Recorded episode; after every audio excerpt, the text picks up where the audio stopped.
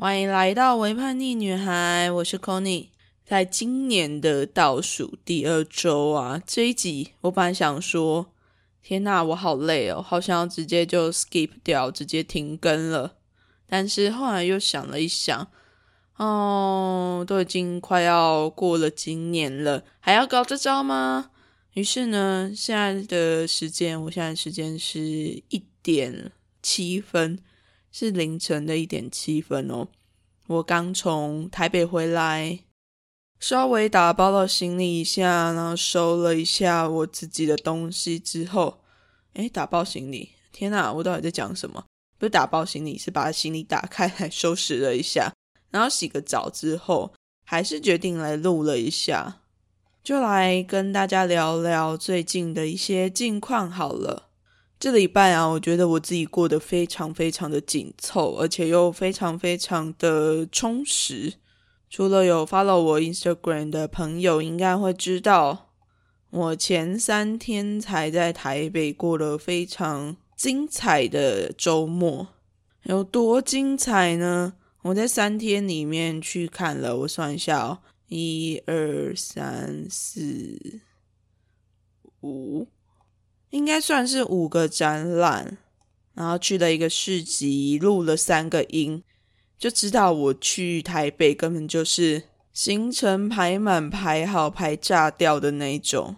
毕竟这来回的这一趟啊，车票也是不太便宜啦，所以一定要用好用满。那在去台北之前呢，我这一周总共准备了两个期末报告。我不知道大家就是现在离学生的时代远不远，可是我自己其实距离学生上一次当学生的时间好像有一段距离了。那这一次在做期末报告的时候，我就觉得，其实，在做报告的过程之中蛮有趣的啦。只是我就会花掉很多很多的时间在做这样的报告，虽然说做出来的成果还蛮令人满意的，只是就是这是一件非常耗费心神的事情，相信学生们应该还蛮有感的吧。那来跟大家分享一下我这个期末报告好了，我真的是觉得自己是一个非常疯狂的状态。但我的精神又是非常的清楚，说我到底在疯什么。那我这个期末报告呢，其中一个就是要整理一些女性主义的论述，把一些文本整理起来之后，找出这些文本没有做到的方向是什么，等于是为了未来的论文做一点方向的整理啦。毕竟论文就是要做人家没有做过事情嘛，那我们就要先去找出来人家到底做了什么，那我们才方便知道说现在的我们该做一些什么。那我不确定我之前有没有跟大家分享过，我进性别所最想要研究的方向就是性别跟国防的交集，应该从我的 podcast 的主题也可以大概知道吧。我猜啦，但是不知道的话，我现在就来告诉你哦。这应该是我未来想要研究的方向。不过，我觉得我自己在想要做研究的时候，总是会有一个盲点，就是我其实是非常想要做女性与军队的研究。但是，当我在非常 focus 在女性与军队的时候啊。我往往就会忽略掉一点，就是其实军队这个环境是由非常多的男性所组成的一个环境，也就是指它是一个非常阳刚的、充满了霸权型男子气概的一个地方。我不确定大家之前有没有听过这个概念，但是这个概念确实是我自己在上课的时候才听到的，这个学到的这个新名词。那其实我一开始啊，听到男子气概这件事情的时候，我自己是非常非常非常的反抗的。怎么说反抗？因为嗯，我觉得我自己应该是多多少少有一点点厌男，就是讨厌男性。我会非常不避讳的这样讲，是因为我真的很认真的在面对自己这一块。可能我心里面有某一些地方是没有办法跨过去的，但是呢，我会觉得说，当我真的在读性别的时候，其实我不能够再以这样子非常二元对立的方式，非常将另外一个性别当成敌人的方式来认识性别这件事情，因为这样子某种程度就把男性或者是女性把它本质化了，把它认为男性或女性生来就是这样子。只是说归说啦，我自己在。读到所谓的男子气概的时候，还是会有一个非常大的不舒服的感受。那种感受比较像是一个非常不甘心的感受吧，就是会觉得说：天哪，这些人，这些男性，可能更多指的是直男或者是异男们。恕我这样直说，但确实在我的先前的理解是这个样子，没有错。就是他们为这个世界带来了多少的 可怕的事情，但是我们现在却反过来需要去研究他们，需要去知道说，诶，怎么样促成造成他们变成这样子的原因？我竟然还要反过来去研究他们到底是怎么一回事啊！就是带着一种非常不甘心、非常生气的一种方式在看待男子气概这件事情。我甚至还不甘心到在那个课堂上面，当老师在课堂上面跟我提议说：“哦，说不定你可以把国防跟男子气概这两件事情合起来，一起去找找看，到底会有什么东西。”的时候，我真的是气到哭出来。我就会觉得说，我他妈就不想要研究这些男人，真的是让我觉得很生气。可是某一个程度，我又觉得很矛盾的是。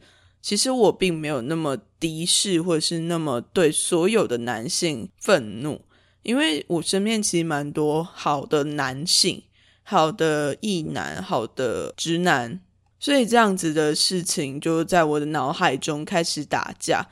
只是就是在这样子矛盾的想法互相打架、互相沟通的过程之中，我就发现其实。会造成这样子的原因，确实不是所有的男性本身，而是那个后面去驱动他们要去成为这个样子的那个东西。这样讲起来好笼统哦，但是就是到底为什么他们要去做这件事情，在这样子的矛盾之中，反而就会变得很重要。为什么男人们要采取非常危险的举动？然后来去为了要证明一些什么？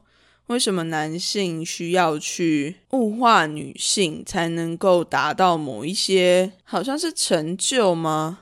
那为什么军队里面还是有那么多的刻板印象，那么多让人不舒服的事情存在呢？这些东西它并不能够只归咎于单一的人、单一的性别。而是它是有某一种社会结构、一种权利、一种不知道。现在我还是会称之它为父权的一个无形的存在吗？所驱动。但是性别绝对不是单一的原因去影响这些事情的发生，还有非常多关于种族啊、阶级啊、族群等等因素都会影响到这些东西。影响到权力关系怎么去运作的？哎呦，讲到现在，其实我都不知道我自己在讲什么。那正在收听的你听得懂吗？我其实蛮好奇的，我会觉得我自己好像一直在念，一直在念，但是确实在读性别书之后啊，我整个脑袋就会开始一直运转，一直运转。对于性别事件的敏锐度，其实好像有比以前再更高一点点。当然，在这样子的状态之下，某种程度也会让我更容易生气，因为这个世界值得生气的事情实在是太多了。但是，我们要拿这些生气怎么办呢？我觉得啊，我现在就是把那些生气拿来当成是我前进的动力，就是会告诉自己说。天啊，这世界怎么还这么的可怕？那我要继续再多做一点什么，去改变一些什么？这样听起来想法会不会很天真呢？不过我觉得我也是抱着这样子的想法去做的，所以到目前为止，我觉得我读书还读得蛮快乐的。好啦，我真的累了，就差不多这一集碎念到这边可以吗？大家不要觉得我太敷衍，我真的是这一拜快要累瘫了，还是很努力的录了这一集，就是为了想要跟大家分享我的一些生活所在思考的一些事情。不要怀疑，真的我的就是平常的脑袋里面就是跑出这么多有的没有的很复杂的东西在脑袋里面一直跳，一直跳，一直跳。要跟我聊一些日常的东西，反而好像变得非常的困难。这件事情其实之前有困扰我一阵子，就是我会觉得说我好像不知道怎么跟别人聊天，但是后来就发现说，哦，好像也没有什么不好的啊。这可能就是一个我自己的风格，不需要特别为了要跟别人聊天，然后去改变自己。啊，没办法聊就没办法聊嘛！啊，你们觉得可以听我聊就听我聊，一切随喜就好，随喜就好。哦，最近越来越走随性的路线了。Anyway，好啦，就祝大家能够有一个美好的冬天。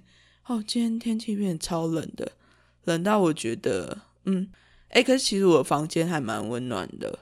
我房间的冷气目前显示是二十一度啊，我没有开冷气，是冷气上面的温度显示的部分啊。